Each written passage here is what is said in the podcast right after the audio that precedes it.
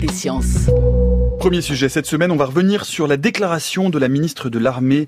Euh, c'était vendredi dernier lors de sa visite au Centre national des études spatiales, le CNES à Toulouse. Oui, Florence Parly dénonçait la semaine dernière une tentative d'espionnage par satellite. Alors ce que l'on sait, en juillet 2017, Athéna Fidus, un satellite militaire franco-italien, a été approché de très près par un satellite russe. Ce satellite d'écoute s'appelle Luche Olympe. Il est connu des renseignements, ses déplacements étaient déjà suspects. Il a intercepté des, des communications sécurisées et classifiées, mais selon la ministre, d'aucune donnée sensible. Alors l'espionnage sous une forme ou une autre, ça a toujours existé, mais là nous sommes face à de nouvelles problématiques. Notre monde dépend de nos capacités satellitaires. Chaque personne utilise en moyenne 10 satellites par jour. Nous sommes entrés dans une seconde période de la conquête spatiale, le New Space, avec des privés et commerciaux. Le général Michel Friedling est en charge du commandement interarmé de l'espace. Il nous explique quelles sont les difficultés et les limites de ces nouveaux usages en astronautique. Dans les dix ans qui viennent, on pense que le nombre de satellites va être multiplié par 4 ou 5. On a aujourd'hui, a en gros aujourd'hui un peu moins de 2000 satellites dans l'espace actifs. On en aura euh, pas loin de 10 000 dans 10-15 ans. Donc il y a un phénomène déjà d'encombrement de l'espace. Et ce qui pose des problèmes d'accès euh, bien sûr, mais de régulation de trafic. On commence à parler de régulation de trafic, de space traffic management. Il faut qu'on regarde euh, ce qu'on doit mettre euh, en place comme capacité à éventuellement répondre à une agression, c'est-à-dire en cas de légitime défense, être capable nous-mêmes de neutraliser un satellite qui serait agressif envers nous. Donc on peut appeler ça des armes anti-satellites qui peuvent prendre différentes formes. Comme on l'a dit, ça peut être du brouillage, ça peut être de l'aveuglement, ça peut être de la désorbitation. Il faut savoir que dans l'espace, euh, personne n'a intérêt à détruire physiquement un autre satellite parce que ça crée tellement de débris que ça peut provoquer des réactions en chaîne importantes et ça peut euh, avoir des, impacts extrêmement importants sur euh, tous les satellites qui sont présents dans l'espace. Donc on a plutôt intérêt à développer des, moyens de, protection active qui soient non létaux mais qui permettent euh, de, en cas de légitime défense, de quand même de, de neutraliser un satellite agresseur sans pour autant le détruire. Donc l'espace est un Eldorado, mais il ne faudrait pas qu'il devienne un Far West. Far West ou guerre des étoiles, en tout cas la ministre Florence Parly a déclaré euh, par la suite que l'espace était en train de devenir euh, un potentiel lieu de confrontation, Natacha. On peut aussi rappeler que Donald Trump envisage d'ici 2020 le lancement d'une force de l'espace, une sixième branche des forces armées.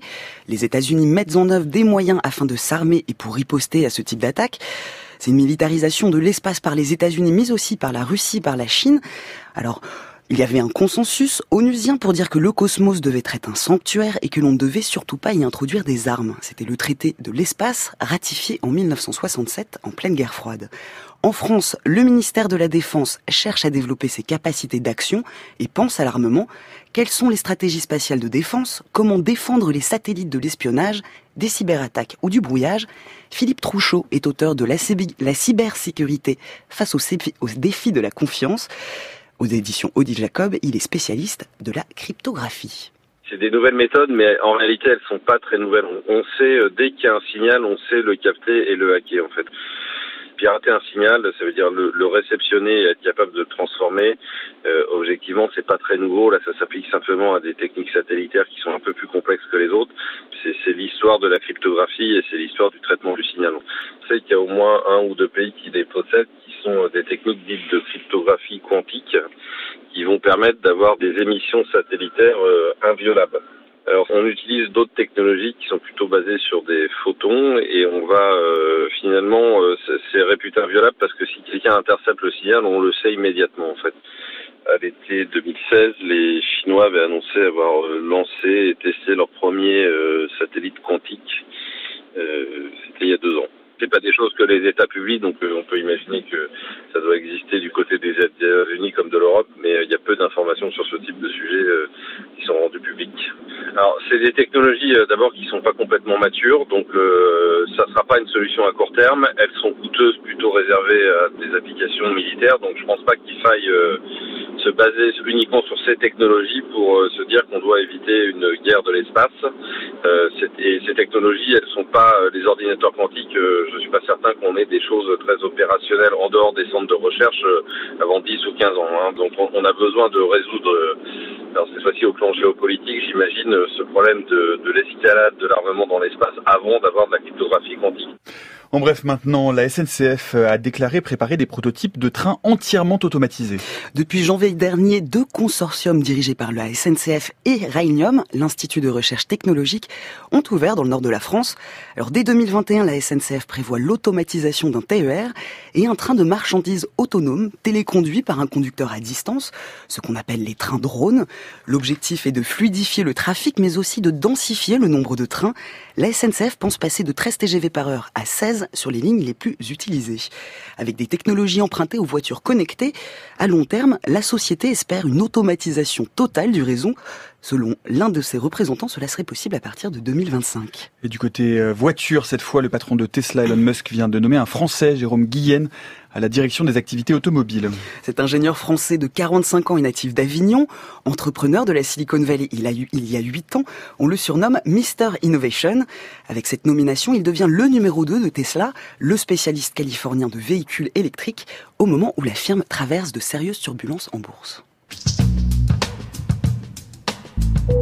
Et le deuxième sujet de ce journal des sciences, euh, c'est ce bateau Ocean Cleanup qui est parti euh, de San Francisco samedi dernier. Le navire a pour mission, on en avait déjà parlé ici, euh, de nettoyer les mers, Natacha. Alors c'est une opération inédite qui est en préparation depuis cinq ans. C'est une initiative de la Ocean Cleanup Foundation, fondée par Boyan Slat, un ingénieur aéronautique de 24 ans. Le navire est actuellement en direction de la mer Plastique, une décharge à ciel ouvert dans l'océan Pacifique. Le concept est simple, mais c'est une nouvelle technologie. C'est un flotteur long de 600 mètres qui se déploie et crée une barrière en forme de U avec une jupe imperméable de 3 mètres de profondeur. Ça ramasse les déchets flottants, un peu comme un râteau. Mais ce n'est pas un filet. Hein. Le système a été dessiné pour que les poissons puissent passer en dessous. Alors, en cinq ans, la Fondation espère récupérer au moins la moitié du continent plastique, un septième continent que l'on estime trois fois plus grand que la France. C'est en test, il s'agit de voir si la bâche résiste en pleine mer et s'il n'y a pas d'impact sur la faune et la flore. Laurent Le Breton, océanographe en chef de l'Ocean Cleanup, nous explique les autres difficultés de ce projet. On récupère avec un filet les, débris qui sont accumulés à l'intérieur.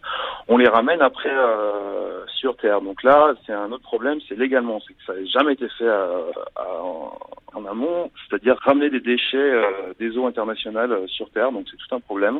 Pour l'instant, l'idée c'est de le ramener en Europe et on essaye de voir ce qu'on peut faire avec. On va essayer de recycler la plupart en nouveaux objets et le reste sera sûrement transformé en, en énergie. Et alors, est-ce que c'est vraiment possible de nettoyer complètement un océan? De plastique, non. L'un des gros problèmes, c'est que ces débris plastiques, en fait, se dégradent au fur et à mesure avec le soleil, les vagues d'oxydation, et se dégradent en, microplastique. Et donc le microplastique, ça c'est vraiment le, gros risque. C'est euh, des toutes petites particules de plastique qu'on trouve euh, dans les intestins de beaucoup de poissons en mer. Et on trouve ces microplastiques de l'océan Arctique à l'océan Antarctique, à la surface, sur la colonne d'eau et au, fond des océans. Donc vraiment notre idée c'est d'essayer de, de, récupérer euh, le plus de plastique possible avant que ça dégrade justement en microplastique et, et ainsi essayer de limiter la casse. On estime qu'il y a à peu près 80 000 euh, tonnes de plastique qui flottent euh, à la surface de l'océan et ça représente, d'après nos calculs, 1,8 trillion, c'est 1,8 million de millions de pièces de plastique qui flottent euh, au milieu de l'océan.